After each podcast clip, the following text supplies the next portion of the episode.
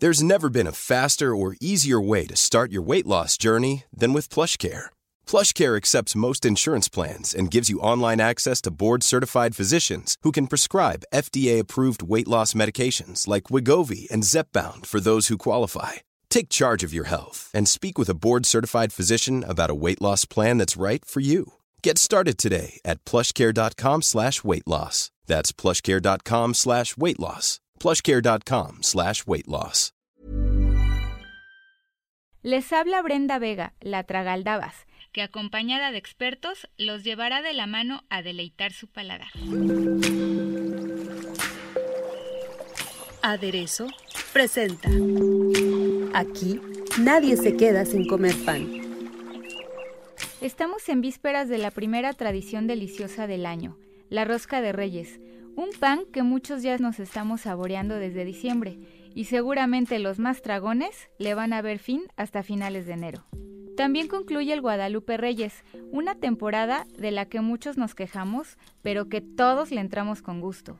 Y no me refiero nada más a las bebidas alcohólicas, sino a toda la tragadera que traemos arrastrando desde la primer posada. Por eso, hoy tenemos como invitado especial al chef y panadero Ricardo González de Cardín Pastelería, que nos viene a hacer agua a la boca con sus delicias.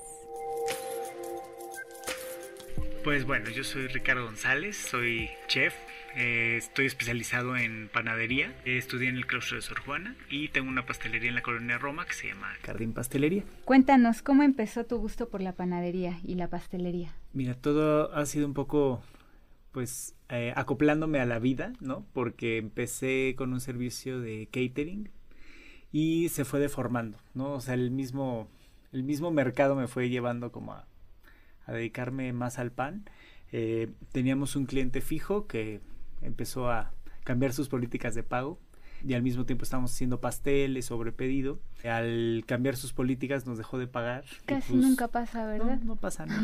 Hasta la fecha me pasa, ¿no? Pero bueno, pues dejamos de servir todo lo de catering y dijimos, bueno, pues vamos a seguirle dando los pasteles y eso nos fue como llevando más hacia ese lado. Eh, un día surgió que el lugar donde estábamos, teníamos un centro de producción, necesitábamos dejarlo y encontramos un lugar en la Roma y dijimos, bueno, pues ya lo que sigue es poner una pastelería, pero pues no puedes tener solo pasteles, ¿no?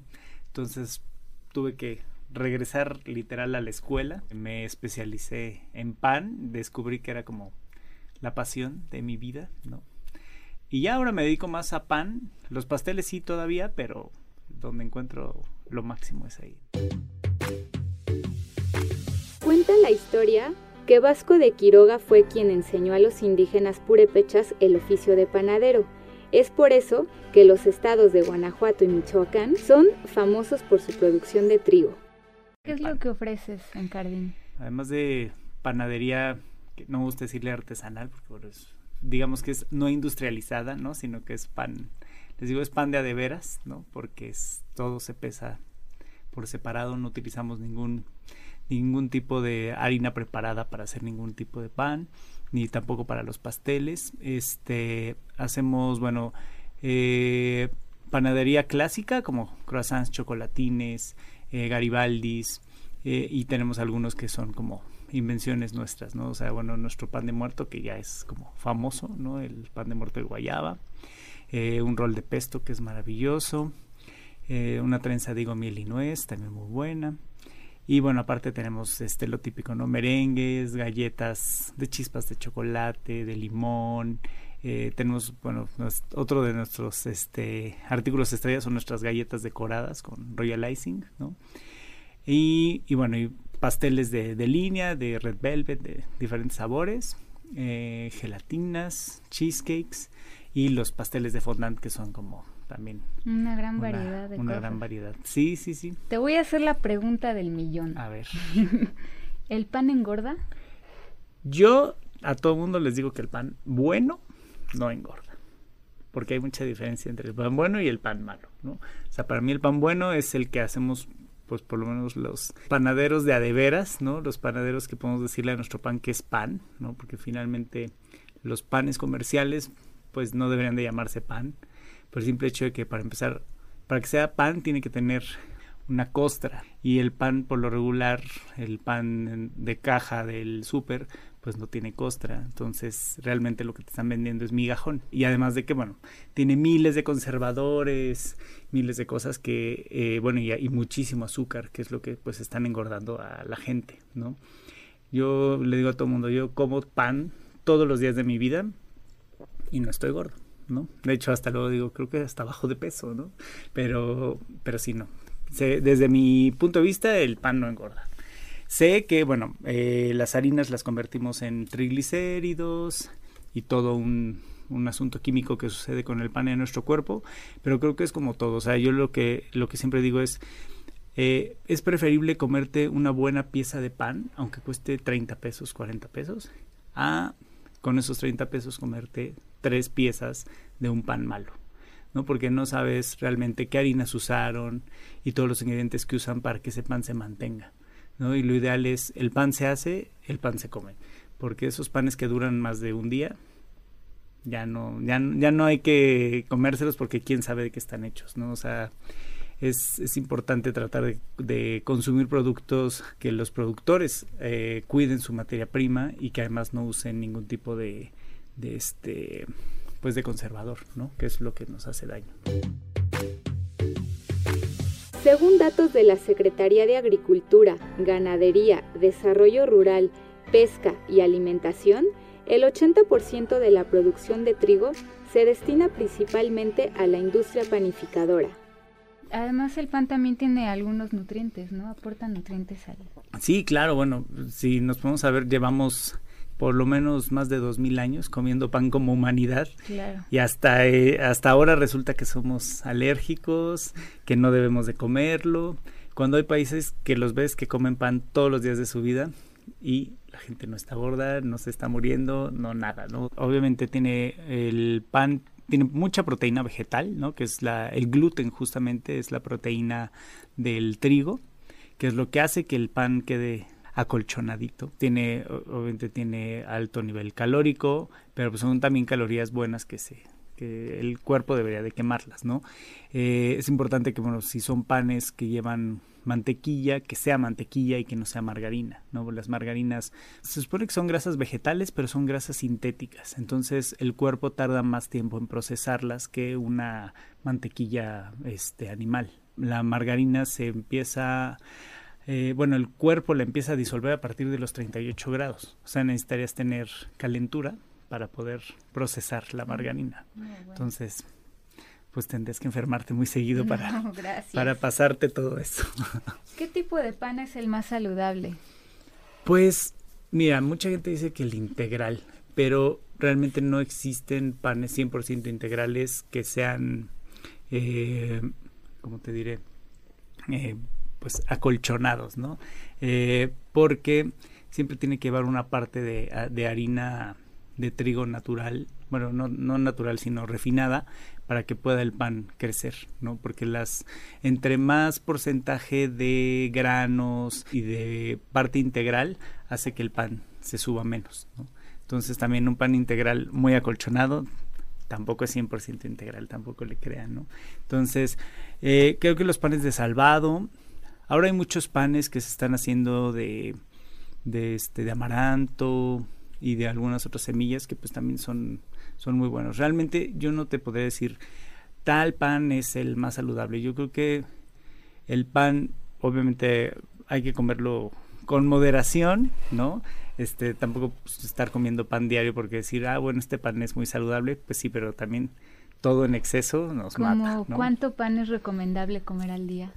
Pues yo diría, bueno, pensando como en el tamaño de un bolillo, pues por lo menos uno, ¿no? O sea, ya con eso. Sí, no, no exagerarle. O sea, yo, yo, yo creo que uno o dos piezas diarias está bien, pero ya no más, ¿no? O sea, también hay que cuidarse un poquito porque también hay cosas que también dependiendo a veces para el, para el intestino también es como complicado procesar las harinas, ¿no? Claro.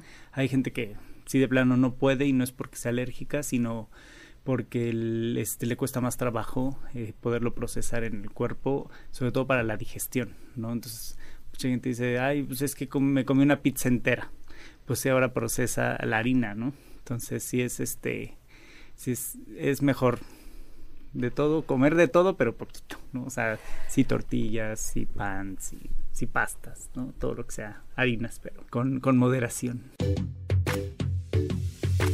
¿Sabías que el trigo tiene sus orígenes en la antigua Mesopotamia? Su producción le abrió las puertas a la agricultura y a la ganadería, convirtiéndose en uno de los cereales más importantes para la elaboración de alimentos, especialmente en la industria de la panificación. Y bueno, este, si por ejemplo estamos en el súper, ¿qué pan recomendarías o sea, ¿cuál sería como de los mejores? Híjole, no, es que yo les diría que no compren nada del súper. O sea, ni, las verduras, ¿no?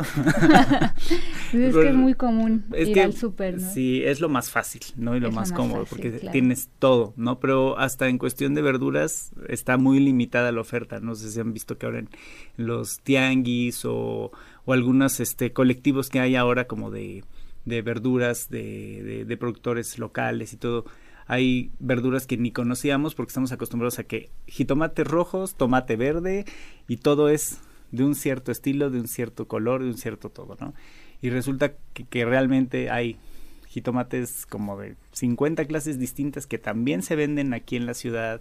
Este que no las conocemos. Camote blanco, porque solamente lo, nos venden el amarillo o este el betabel blanco y estamos acostumbrados al rojo, ¿no? Este hay muchísimas cosas que no conocemos. Entonces, yo sí creo que lo ideal sería pues tratar de no comprar tanta cosa en el súper. Y en cuanto al pan, está muy complicado encontrar algo saludable en el súper. O sea, para que algo llegue hasta el súper, es todo un proceso de distribución larguísimo. Entonces, y conservadores. Exacto. O sea, el pan necesita tener miles de conservadores. O sea, yo me acuerdo de chiquito el pan bimbo se echaba a perder. Ahora ya no se echa a perder, nada más se va como se va como secando, no se va haciendo como durito, pero ya no se echa a perder. Las tortillas de harina tampoco ya se echan a perder. Antes me acuerdo que te dejaban meterle en una bolsita de plástico para ir viendo el crecimiento de los hongos. Ahora ya tampoco sucede, también se van secando. Entonces dices, ¿cómo le hacen para que las cosas no se echen a perder duran un poco más y lo único que sucede es que en vez de salirle mo, se endurecen. Mm. Entonces eso quiere decir que ni el mo quiere vivir ahí. ¿no? Entonces ahora imagínate nuestro cuerpo. Y es lo que creo que es lo que nos está haciendo este alérgicos a, las harinas y a todo eso más bien son los los este los conservadores que tiene todos estos productos. Sí, porque realmente eso no pasaba antes de que existiera todo este claro. mundo de pan. No me acuerdo que antes dijeran las personas que eran alérgicos al gluten, esas cosas, ¿no? Y ahora resulta que parece que está de moda, ¿no? Sí, sí, sí, sí. Al son intolerantes a la lactosa. Todos, veganos, todos no sé qué. me dicen, ah, ¿y haces pan vegano? No. ¿Haces pan sin gluten? No. Justo eso te iba a preguntar. sí, no, la verdad es que no me subo yo a esas cosas. Eh, no es por discriminar a la gente que, eh, que no consume esas cosas, pero es que realmente la gente que es alérgica al gluten es una en miles. Entonces, este asunto de que, ay, yo soy alérgico al gluten, más bien puede ser que sean alérgicos a los conservadores o alérgicos a las levaduras.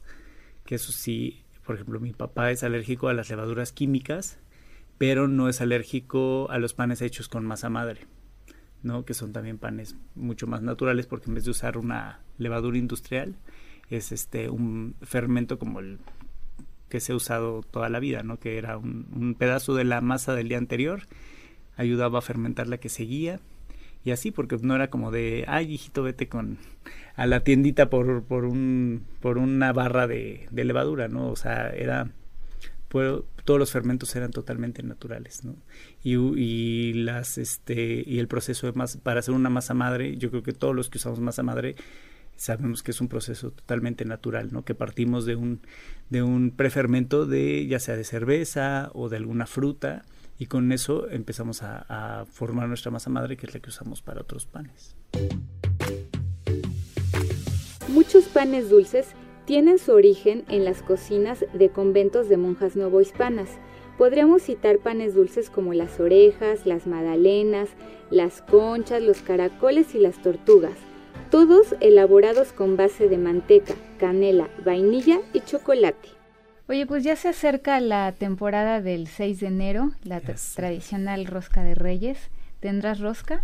Vamos a tener eh, eh, la tradicional tal cual no la hacemos porque nosotros tratamos de ofrecer cosas distintas, ¿no? Porque creemos que hay gente que hace las cosas tradicionales muy buenas, pues para que nosotros nos metemos en problemas, ¿no? Entonces vamos a tener una rellena de mazapán de almendra, bañada de chocolate y almendras fileteadas arriba, obviamente sí con su costra, porque creo que todo el mundo lo único que quiere de la rosca es la costra. Este, no completamente llena de costra porque hay algunas que sí le ponen hasta costra cafecita y costra blanca le van intercalando.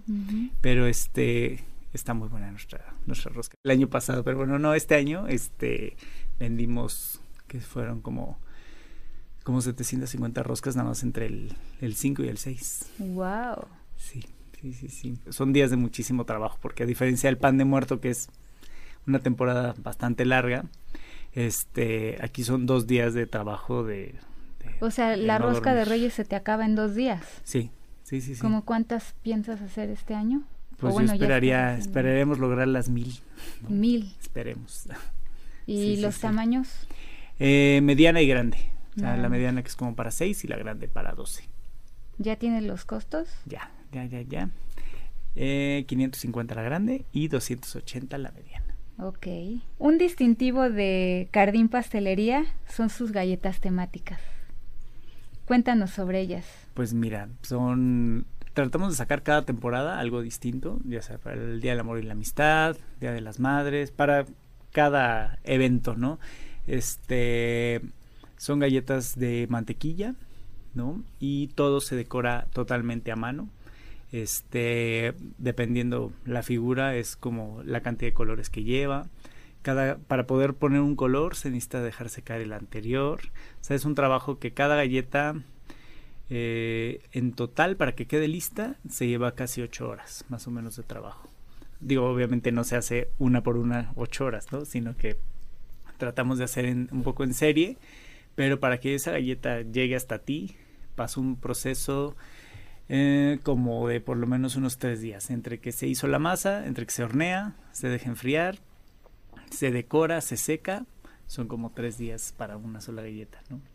Entonces, este, pues sí, cada vez que se nos rompe una es como de, ay, se nos fue ahí un cachito de vida, sí, ¿no? Me imagino. Y, pues la verdad tratamos de, de, hacerlo bien y mantener como la calidad siempre, ¿no? De, de que no se vean como feas, porque al final, bueno, galletas del estilo hay en muchos lados, ¿no? Hasta luego en, en Sam's te las puedes encontrar, pero pues la calidad desde el de qué está hecha la galleta hasta la decoración es lo que lo que cambia todo, ¿no? Entonces sí, este, pues este año, bueno, fueron súper famosas nuestras galletas que hicimos para, para la marcha gay, ¿no? Eh, ahora Muy bonitas, por cierto, están padrísimas. Y este año también sacamos, bueno, en colaboración con una fundación de lucha contra el VIH, sacamos una, unas galletas de corazón con un lazo rojo, que todas las ganancias se fueron para la, la fundación. Felicidades. Entonces, pues estamos como tratando de salpicar un poquito de lo bonito que nos da la vida para los demás, ¿no?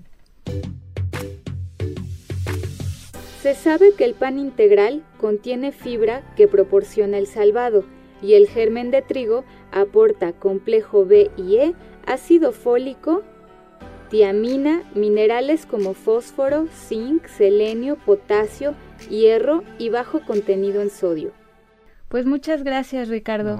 Cuéntanos en dónde está Cardín. Pues mira, estamos en Avenida Álvaro Obregón, número 8, en la colonia Roma Norte, enfrentito al Jardín Pushkin. Además de que pueden ir a comer pan rico, pueden hacer un paseo muy bonito, ¿no? Y estamos abiertos de lunes a sábado de 8 a 8. Ok, muchísimas gracias. Gracias por habernos escuchado. Esperamos sus comentarios a través de Twitter, arroba podcastom o al mail podcast arroba om.com.mx. Hey folks, I'm Mark Marin from the WTF podcast and this episode is brought to you by Kleenex Ultra Soft Tissues your ally to help tackle your allergy symptoms this season. I love the change of seasons, but nobody loves pollen and all those other things floating in the air that make you sneeze during this nice weather. Kleenex Ultra Soft Tissues are hypoallergenic and allergist approved. So fight back against watery eyes and runny noses without worrying about irritating your skin. For this allergy season, grab Kleenex and face allergies head on.